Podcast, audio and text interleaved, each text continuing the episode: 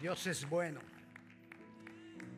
Hace ocho días y hace 15 días estuvimos hablando acerca del altar. Y concluimos en estos dos sábados anteriores que el altar soy yo. El altar somos cada uno de nosotros. Nosotros somos el altar. ¿Por qué llegamos a esa conclusión? Porque en el altar era donde se ponía el cordero para ser sacrificado. Ahora, el cordero de Dios que quita el pecado del mundo ya fue sacrificado. ¿Y dónde está ahora? En nosotros. Entonces, ¿quién es el altar? ¿Dónde está el cordero? ¿Y dónde está el cordero? En nosotros. Entonces yo soy el altar, tú eres el altar. Pero también vimos que cuando el altar está restaurado, fuego de Dios cae. Fuego de Dios se manifiesta. Cosas sobrenaturales suceden. Ahora vamos a hablar del avivamiento en el altar. O sea, el avivamiento, pero recuerde, ¿quién es el altar? Yo. Tú. Entonces, ¿qué es lo que nosotros necesitamos ver hoy? El avivamiento en cada uno de nosotros, el avivamiento en el altar. Dios ha prometido un avivamiento para este tiempo. Creámoslo. Pero necesitamos, primero, entender que yo soy el altar. Segundo, que este altar esté restaurado. Y tercero, que ese avivamiento venga sobre el altar. ¿Qué es avivamiento? Quiero, comenzarte, quiero comenzar definiéndote la palabra avivamiento para que entendamos de qué estamos hablando. Cuando hablamos de, de avivamiento, es la vida de Cristo manifestada en mí por medio del Espíritu Santo. Eso es avivamiento la vida de Cristo manifestada en mi vida por medio del Espíritu Santo. Para esto, para que lo entendamos mejor, vamos a hablar de cinco conceptos. Te voy a hablar del primer concepto. No hay avivamiento si no hay quebrantamiento. Grábatelo. No hay avivamiento si no hay quebrantamiento. Vayamos a Isaías, capítulo 57 el libro de Isaías capítulo 57, el versículo 15, dice así. Porque así dijo el alto y sublime. Lo que estamos leyendo o lo que vamos a leer, lo que te estoy diciendo de que no hay avivamiento, si no hay, si no hay quebrantamiento, no es un concepto de hombres, es un concepto de Dios. Porque aquí está diciendo, porque así dijo el alto y sublime el que habita la eternidad y cuyo nombre es el Santo. Él fue el que lo dijo. ¿Y qué dijo? Yo habito en la altura y la santidad. ¿Con quién? Con el quebrantado y humilde de espíritu. Para hacer vivir. Eso es avivamiento. Cuando Él hace vivir en mí. Pero ¿qué tengo que ser yo? Quebrantado y humilde de espíritu para que Él haga vivir en mí el espíritu de los humildes. Y sigue diciendo, y para otra vez, vivificar. ¿Qué es vivificar? Que la vida de Dios esté en mí, es decir, para avivarme el corazón. ¿De quiénes? De los quebrantados. Entonces, ahí está el concepto. No hay avivamiento si no hay quebrantamiento. Y este le decía, no es un concepto humano, es un concepto divino, es un concepto de Dios, que nos lo dejó ahí plasmado para que nosotros lo entendamos. Hay avivamiento cuando hay una intensa búsqueda de Dios. Recuerda, hay avivamiento cuando hay una intensa búsqueda de Dios. Entonces, ¿qué es lo que va a querer el enemigo? Que tú no busques a Dios. ¿Qué es lo que va a querer tu carne? Que tú no busques a Dios. Mi alma, mi carne no quiere buscar a Dios. Yo creo que usted se ha dado cuenta. A veces estamos con, con, el deseo de buscar a Dios y el alma no quiere, nuestra carne no quiere. ¿Qué tengo que hacer? Quiebrala. Quiebrala. Humilla la carne. ¿Quién manda? Dile a tu carne, aquí mando yo, no tú. Nosotros tenemos que hablarle a nuestra carne, tenemos que regañar la carne, tenemos que exigirle a la carne, tenemos que dominar la carne, tenemos que quebrantar. La carne. Hay avivamiento cuando hay arrepentimiento. Cuando verdaderamente nos arrepentimos de las cosas malas que hacemos. Pero ¿sabes qué quiere hacer la carne? La carne no, no quiere arrepentirse. La carne, si a, ti te dicen, o si a mí me dicen, después de que has, la has regado con alguien, lo ofendiste, lo maltrataste, ve y pídele perdón. ¿Quién de qué parte de ti no quiere ir a pedir perdón? La carne. No, pero, pero es que eh, Dios sabe, yo lo arreglo con Dios. Y... Entonces, ¿qué tengo que hacer con la carne? Quiébrala. Y dile a la carne, ¿quién manda aquí? Enójate con la carne. Hay avivamiento cuando yo rechazo el pecado. Ahí hay avivamiento. Cuando yo no quiero el pecado. Y cuando tú no quieres el pecado, ¿qué hace la carne? La carne sí quiere el pecado. Una vez. Y después pides perdón. Una vez. Además, no, todo el mundo es santo. dime, dime quién es santo, quién es santo. Entonces tú te pones a buscar uno y la palabra dice que Dios no encontró ni a un ni uno, entonces mucho menos nosotros vamos a encontrar a alguien. Entonces nos justificamos, la carne se justifica. Ah, pero mira fulano. ¿Y qué le pasó? Nada. Entonces la carne no quiere que nosotros rechacemos el pecado. Y la carne no quiere dejar de pecar. ¿Qué tengo que hacer con la carne? Quiebrala. Y dile, ¿quién manda aquí? Yo mando. El avivamiento, hay avivamiento cuando yo le entrego mi reputación al Señor. Cuando yo no estoy, muchas veces nosotros queremos defender nuestra reputación para que no nos rechacen. Entreguémosle la reputación al Señor, entreguémosle la reputación ante los amigos, las situaciones del pasado, el presente, el futuro. Entreguémosle todo al Señor a cambio de esa libertad que Él nos ha dado. Pero la carne no quiere perder la reputación. Si tú tienes una cantidad de amigotes, de esos que no, hay amigos que sirven, pero hay amigos que no sirven. Y si tú tienes una cantidad de, amigotes y tú decides buscar al Señor y servir al Señor y esos amigos te quieren empezar a decir que, que ya eres aburrido, que ya no eres lo mismo, que has cambiado, que nada, nada. Tu carne quiere seguir ahí contemplando las cosas con tus amigos. ¿Qué tengo que hacer con la carne? Quiébrala. ¿Quién manda en tu vida? ¿Tu carne el Espíritu de Dios? Segundo concepto. El avivamiento transforma el altar. Porque cuando el avivamiento viene, fuego de Dios viene. Y vimos hace ocho días que qué hizo el fuego de Dios, por ejemplo, el altar que vimos que fue el altar restaurado de Elías. ¿Qué hizo el fuego con el altar que Elías restauró? ¿Qué hizo el fuego? Lo consumió todo. Ahora imagínense cómo queda ese altar. Chamuscado, decimos en Colombia. No sé cómo dicen en el resto de Sudamérica, no sé cómo dicen en Centroamérica, pero nosotros Colombia decimos chamuscado. Y chamuscado es que quedó.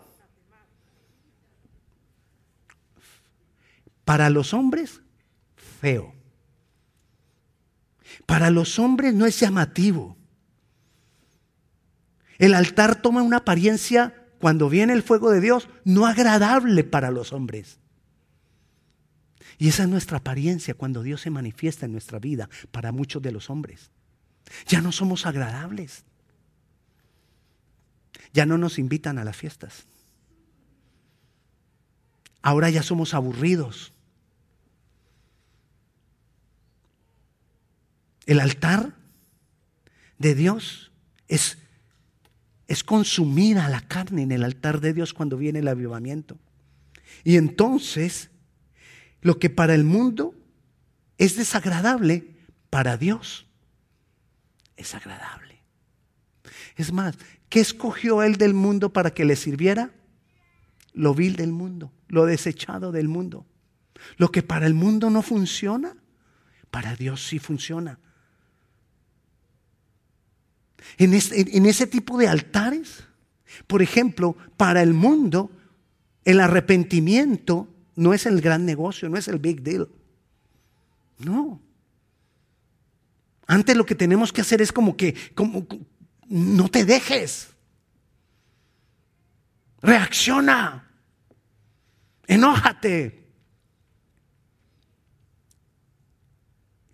Y te inventan frases que para ellos son cristianas. Sé manso, pero no menso. Y entonces nosotros los cristianos tomamos la frase para justificarnos. Es que yo soy manso, pero no menso. ¿Y cuándo utilizamos esa frase? Cuando me he enojado. Cuando no he hecho lo bueno delante de Dios. Cuando no me he dejado del otro. Es que yo soy manso, pero no menso. ¿Acaso eso está en la Biblia? ¿Acaso es un concepto de Dios? El altar, cuando viene el fuego de Dios, que es consumido, vamos con el siguiente eh, concepto. El altar debe ser público. Recuerde, los altares en la antigüedad se ponían en lugares altos, en montes altos y en lugares altos. ¿Para qué se ponían en lugares altos? Para que fuera visto público. ¿Qué es público? que todo lo vean. Yo en mi país, cuando no, cuando no era pastor, yo trabajé como empleado de una compañía del Estado, entonces yo era empleado público. ¿Sabe qué me decía mi jefe? Tu escritorio no puede tener llave, porque tú eres empleado público y todos podemos ver lo que hay en tu escritorio todos tus proyectos en cualquier momento, yo puedo entrar a ver su condición abriendo tu escritorio y no te tengo que pedir permiso. ¿Por qué eres empleado público. Porque lo público es para que se vea. Nosotros, como altares, tenemos que ser públicos, que nos veamos, que se vea como en nuestra vida. El altar debe verse como en nuestra vida. Todos deben ver cómo se va manifestando el fuego de Dios en nosotros. Todos deben ver cómo voy cambiando, cómo se va manifestando el cambio en mi vida. Mira lo que dice Romanos, capítulo 12, versículo 1.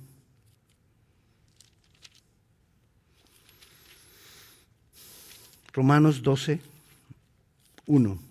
Así que hermanos, os ruego por la misericordia de Dios que presentéis, que presentéis vuestros cuerpos en sacrificio vivo, santo, agradable a Dios, que es vuestro culto racional. Y dice el 2, no os conforméis a este siglo, sino que transformaos por medio de la renovación del entendimiento, de nuestro entendimiento para que comprobéis cuál sea la buena voluntad de Dios, agradable y perfecta. Esto tiene que ver también con el punto anterior. El altar transformado. Una manera diferente de pensar. Pero que el mundo lo vea.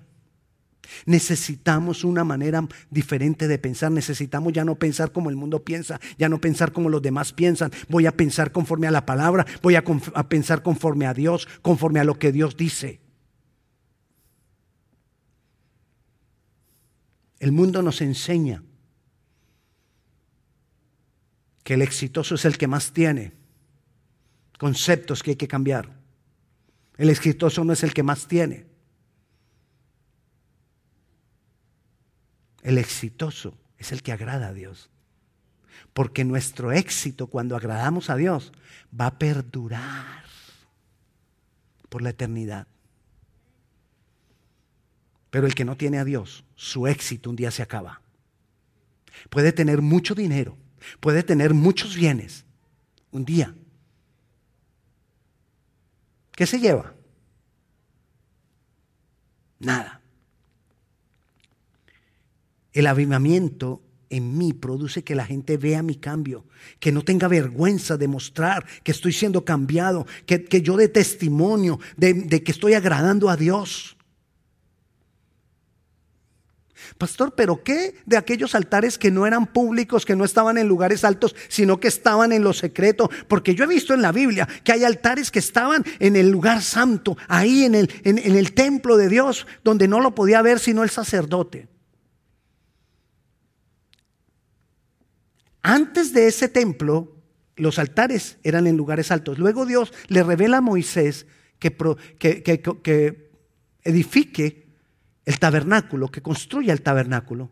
Y luego entonces en el tabernáculo, ahí había un altar afuera, que era el altar de sacrificio, y había un altar adentro, que era el altar del incienso.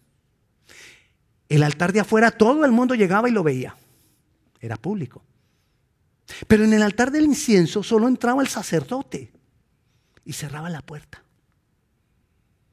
Y cuando ese sacerdote agradaba, a Dios, la nube de Dios se posaba sobre el tabernáculo. Entonces se hacía público la condición del sacerdote. Había momentos en que el sacerdote tenía tanta comunión con Dios que la nube entraba en el lugar santo y llenaba todo el lugar. Y la gente lo veía. O sea que se hacía público. Estamos hablando del templo. Pero el Señor dijo, nos dijo a nosotros, y dice en la palabra en 1 Corintios 3:16, o no sabéis que vosotros sois templo de Dios. Entonces, hoy soy yo el altar. ¿Y el templo quién es? Yo soy el templo también. Y en mí se tiene que manifestar la nube de la presencia de Dios. No es así como, como cuando eh, nos hacen dibujitos de un santo que le ponen una ruedita en la cabeza. No es así. Pero es parecido. Porque no es una ruedita. Es la nube de la presencia de Dios. Es que Dios me envuelve. Es que Dios nos envuelva. Es que el Espíritu Santo fluya de nosotros y se manifieste en nuestras vidas para que otros reciban de lo que tú tienes, para que otros reciban de lo que nosotros tenemos. Necesitamos nosotros que haya avivamiento en nuestras vidas. Entonces, como estamos diciendo, que la, la, vida de la persona es cambiada y que eso tiene que ser público, entonces muchas veces nos ponemos una careta y le mostramos a la gente en público como que estoy re bien con Dios, pero en mi corazón no lo hay. Entonces viene el cuarto concepto.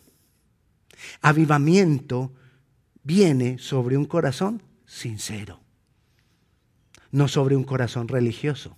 Religioso, una persona religiosa es cuando tiene una careta delante de Dios, pero en realidad su corazón está lejos de Dios. Ese es un religioso. Y nosotros no vivimos por, religión, sino por una relación con el Señor. Y cuando yo entonces quiero mostrarle a la gente una careta que no hay, Dios conoce mi corazón, Dios sabe lo que yo hago en lo secreto. Dios sabe lo que yo hago cuando estoy solo. Dios sabe lo que tú haces cuando estás solo. A Dios no lo podemos engañar. Tú puedes engañar a tu papá y mostrarte lindo, linda en casa y afuera. Ay. La gente diciendo, pobre papá. Pero igual pasa no solamente con, con los hijos. Pasa con nosotros. Donde nosotros a veces creemos que podemos engañar a las demás personas. Y quizás sí, pero a Dios. ¿Quién podrá engañar a Dios? ¿Quién podrá esconderse de Dios? ¿Quién podrá negar que Dios todo lo sabe? Ahora, cuando comenzó a establecerse el altar, cuando Dios les dijo al pueblo que, se, establecieran un altar, eso está en Éxodo 20, el propósito era mostrar la relación del pacto que había entre Dios y su pueblo. Nosotros somos un altar para mostrar la relación que hay, la relación de pacto que hay entre nosotros y Dios. ¿Ok? Es para mostrar eso. Pero mira lo que Dios les dice en Éxodo 20:25. Y dice así, y si me hicieres altar de piedras, no las labres de cantería, porque si alzares la herramienta sobre él, lo profanas. Es decir, las piedras con las que construían el altar no podían ser tocadas con herramienta, no podían ser manipuladas por el hombre, tenían que ser piedras naturales, no manipuladas. Un corazón sincero es un corazón que no es manipulador. Un corazón sincero es un, es un corazón en el cual no hay engaño. El problema es que cuando nosotros metemos la mano nuestra, lo dañamos. Entonces, ¿qué es lo que está diciendo Dios? Lo que nos dice Dios con un corazón sincero es, mira, ven con un corazón sincero delante de mí, porque a mí no me engañas, a mí no me manipulas. Y cuando tú me quieras manipular, echas a perder el altar, que eres tú. Cuando tú me quieres manipular, dice Dios, te echas a perder. Cuando tú manipulas a la gente, te echas a perder. Cuando tú quieres mostrar una cara que no es, te estás echando a perder. Cuando con los hermanos tenemos una cara, con la iglesia tenemos una cara y afuera otra, me estoy echando a perder. Soy un altar sin manipulación delante de Dios. Es lo que yo tengo que ser. Cuando hay avivamiento, yo empiezo a hacer un corazón, yo empiezo a hacer un altar sincero. Delante de Dios y delante de los hombres. En Dios no hay cambio, no hay manipulación. Él es sincero con nosotros. Él ha sido fiel con nosotros. ¿Y qué demanda de nosotros? que nosotros seamos fieles a Él y que seamos sinceros con Él. El quinto concepto. Cuando viene un avivamiento sobre el altar, marca lo que me rodea, marca la familia, marca las generaciones. Allá en la antigüedad, la gente no acostumbraba a hacer altares. Vino Noé después del diluvio, hizo altares, pero después de Noé no volvieron a hacer altares, el mundo se, apartó completamente de Dios y Dios va y escoge a un hombre, Abraham. Lo escoge en medio de los caldeos. Los caldeos era el pueblo top, top, top de los, de los babilonios, lo mejorcito de lo mejorcito de los babilonios, los que más sabían, los que gobernaban, los que difícilmente dejarían todo lo que tenían porque eran los que dirigían Babilonia. Y Dios llama a Abraham y le dice, sal de tu tierra y de tu parentela, deja todo ese beneficio que tienes, deja toda esa grandeza que tienes ahí, perteneces a una gran familia, yo te saco de ahí. Y entonces dice, cuando Abraham sale a obedecer a Dios, llega a Siquem. Y mira lo que dice Génesis 12, versículos 7 y 8. Y apareció Jehová a Abraham y le dijo, a tu descendencia daré esta tierra. Y edificó allí un altar a Jehová, quien le había aparecido. ¿Qué hizo, ¿Qué hizo Abraham? Edificó un altar. Mire el versículo 8. Luego pasó de allí a un monte en el oriente de Betel y plantó su tienda teniendo a Betel al occidente y a Jai al oriente. ¿Y qué hizo? Y edificó allí altar a Jehová e invocó el nombre de Jehová. Estamos hablando de dos versículos y ya hay dos altares de, Abraham. Abraham era un hombre que entendió el llamado de Dios y que decidió presentar altar para Dios. Pero esos altares que él hizo ahí marcó ese lugar, marcó Siquén, marcó Betel. ¿Sabes qué pasó cuando ¿Qué pasó en Siquén? Cuando el pueblo de Dios, muchos años después, ¿sabes dónde fue que escucharon que les leyeron las tablas de la ley de Moisés? Fueron leídas por Josué otra vez al pueblo cuando el pueblo pasó a la tierra prometida. Llegaron a Siquén y fue en Siquén donde escucharon la ley de Dios dada por Josué que se le había dado Moisés a Josué después de que pasaron el Jordán. ¿En dónde? En Siquem. Porque ese lugar había sido apartado para Dios como un altar desde la época de Abraham. ¿Y qué trajo eso como consecuencia? Que la bendición de Abraham llegó sobre el pueblo. ¿Qué pasó en Betel? Jacob, nieto de Abraham, tuvo visión de Dios y Jacob levantó un templo, para, perdón, levantó altar para Dios. Y las promesas que Dios le había dado a Abraham se cumplieron en Jacob. Porque levantó altar para Dios. ¿Y dónde levantó el altar para Dios? En el mismo lugar donde lo había levantado Abraham. Pero yo no te estoy hablando de un lugar, te estoy hablando de nuestras vidas. Cuando nosotros tenemos avivamiento, cuando este altar está avivado, la gente que me rodea es marcada, la gente que me rodea es influenciada, hay beneficio para ellos, hay bendición para ellos. La, la familia, las generaciones nuestras son marcadas. Vemos aquí que Jacob era nieto de Abraham y se cumplió la promesa que se le había dado al abuelito. cuando somos altares avivados, cuando el avivamiento viene sobre el altar. La bendición se activa, la promesa se cumplió. No buscamos a Dios por las promesas, pero cuando nosotros somos un altar avivado, las promesas vienen. Estas señales seguirán a los que creen, dijo Jesús echarán fuera demonios, sanarán a los enfermos, hablarán otras lenguas. No dice que nosotros seguiremos las señales, sino que las señales nos siguen a nosotros. Yo no necesito estar persiguiendo la bendición. La bendición me persigue a mí cuando soy un altar avivado. Las promesas se manifiestan en mí cuando soy un altar avivado. Entonces, ¿qué necesito yo? Que sea un altar avivado con avivamiento. Mas buscad primeramente el reino de Dios y su justicia.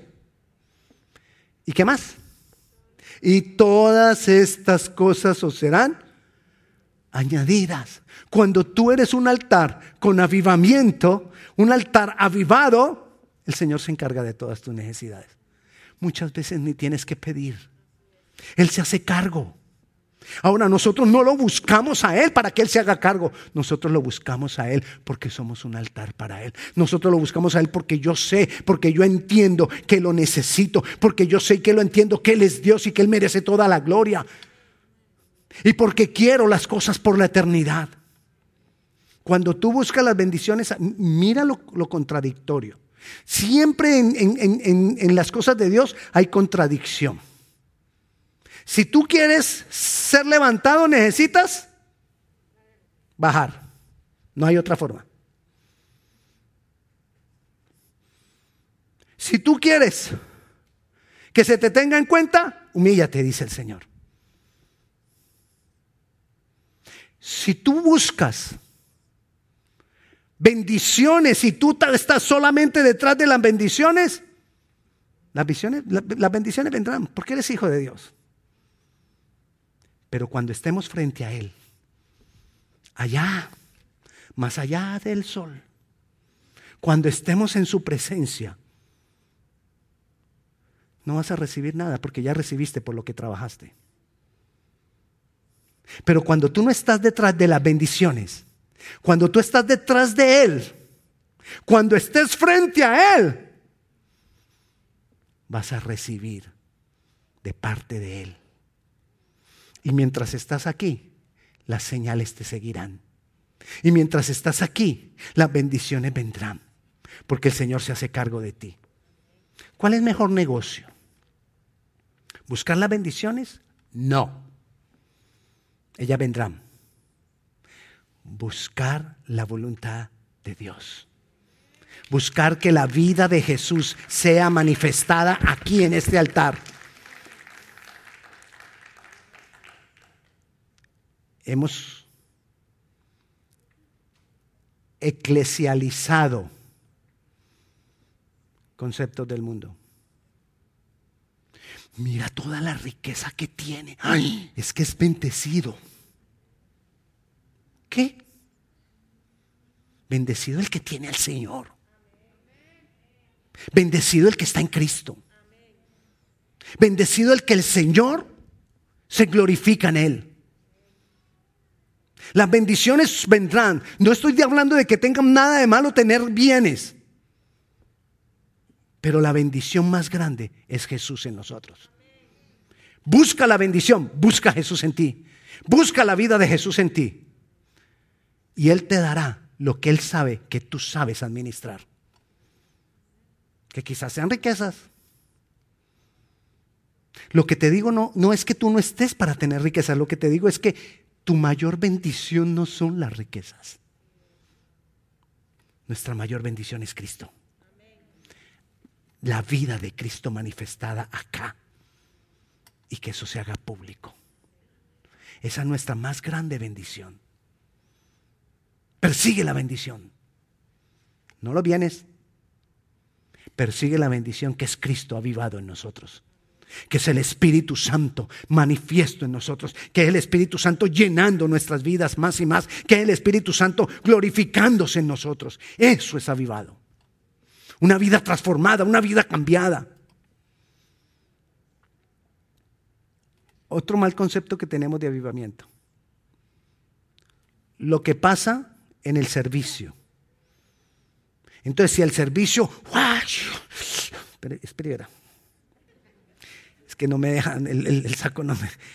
Si el servicio está uno, y uno siente la presencia de Dios, y uno siente el fuego de Dios, uy, qué avivamiento.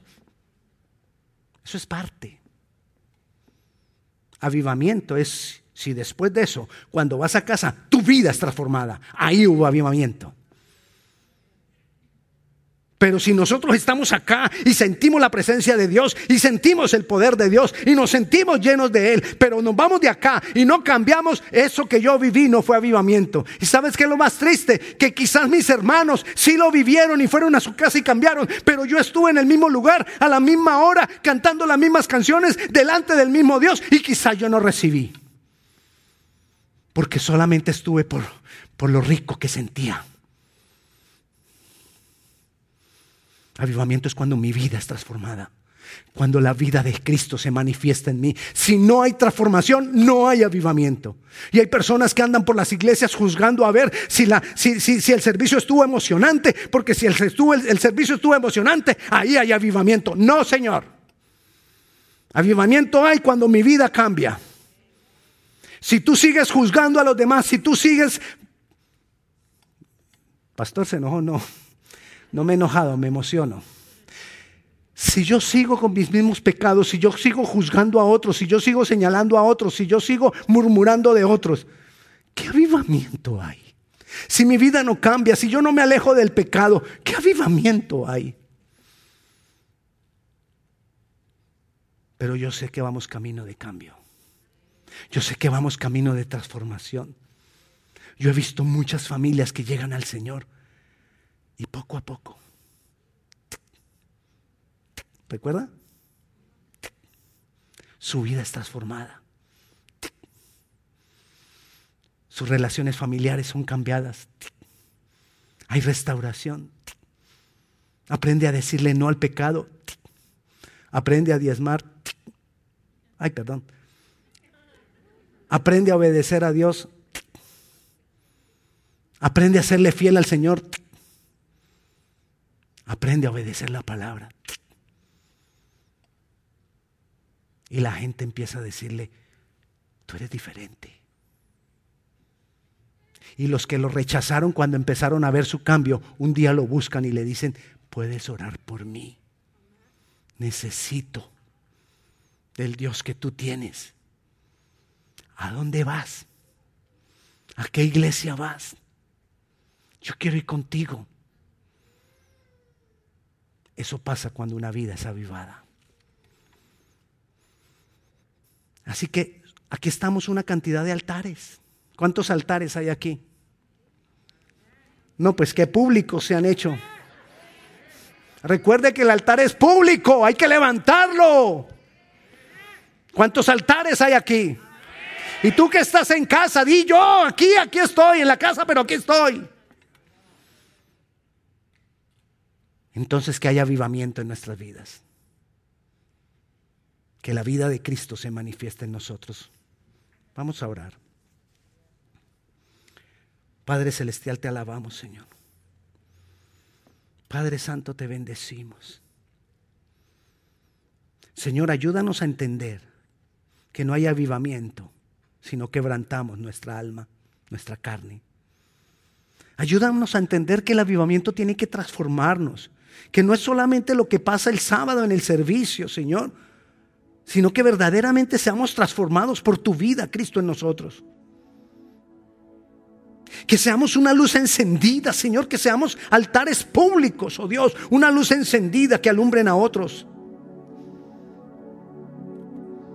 Que tengamos un corazón sincero, sin manipulación. Esas piedras naturales que no sean manipuladas por herramienta. Que seamos sinceros delante de ti, un corazón puro delante de ti. Luchando con el pecado, luchando con debilidades, luchando con situaciones difíciles que tenemos, pero con sincero corazón. Ayúdanos a entender, Señor, que nuestro avivamiento, que el avivamiento en nuestras vidas va a marcar a otros, va a influenciar a otros, va a marcar nuestros hijos, nuestra descendencia, quizás nuestros nietos también. Que nuestra casa sea marcada, Señor. Que los que nos rodean sean influenciados por la vida tuya, Cristo, manifestada en nosotros. Enséñanos, Dios, a buscar la mayor bendición y la más grande bendición que tú eres, que eres tú, tu presencia en nosotros. Ayúdanos, Señor, que entendamos que yo puedo luchar por el mundo y quizás con corta edad estoy ya cansado de luchar, pero que debo entender que no voy a luchar más por lo que el mundo da, sino que voy a luchar por la bendición que eres tú, Jesús. Que aprendamos a buscar primero tu reino y entonces todas las demás cosas tú te harás cargo, que lo entendamos, Señor. Padre Celestial, yo clamo a ti en esta tarde para que tú hagas de nosotros altares avivados, donde tu fuego se manifieste, donde tu fuego consuma lo que no sirve, donde tu fuego lo consuma todo para que seamos nueva criatura y las cosas del pasado queden atrás y seamos hechos nuevos, porque tú estás con nosotros. Padre Celestial, yo bendigo la vida de mis hermanos en este lugar. Yo bendigo la vida de mis hermanos que están allá en su casa. Padre Santo, en el nombre de Jesús, yo declaro, Señor, que tú te manifiestas a nuestras vidas con poder y con gloria por medio de tu Santo Espíritu. Revélanos más quien tú eres para que hagamos tu voluntad, para que vivamos conforme a ti. Te damos gracias, Señor. Jesús. ¿Hay alguna persona que quiera entregar su vida a Jesucristo aquí en este lugar, sabiendo que la bendición que debemos buscar, la más grande bendición que debemos buscar es a Jesús? ¿Hay alguien que quiere entregar su vida a Jesucristo? Si hay alguien aquí que no ha entregado su vida a Jesús y quiere hacerlo, yo te invito, levanta tu mano, yo quiero orar por ti.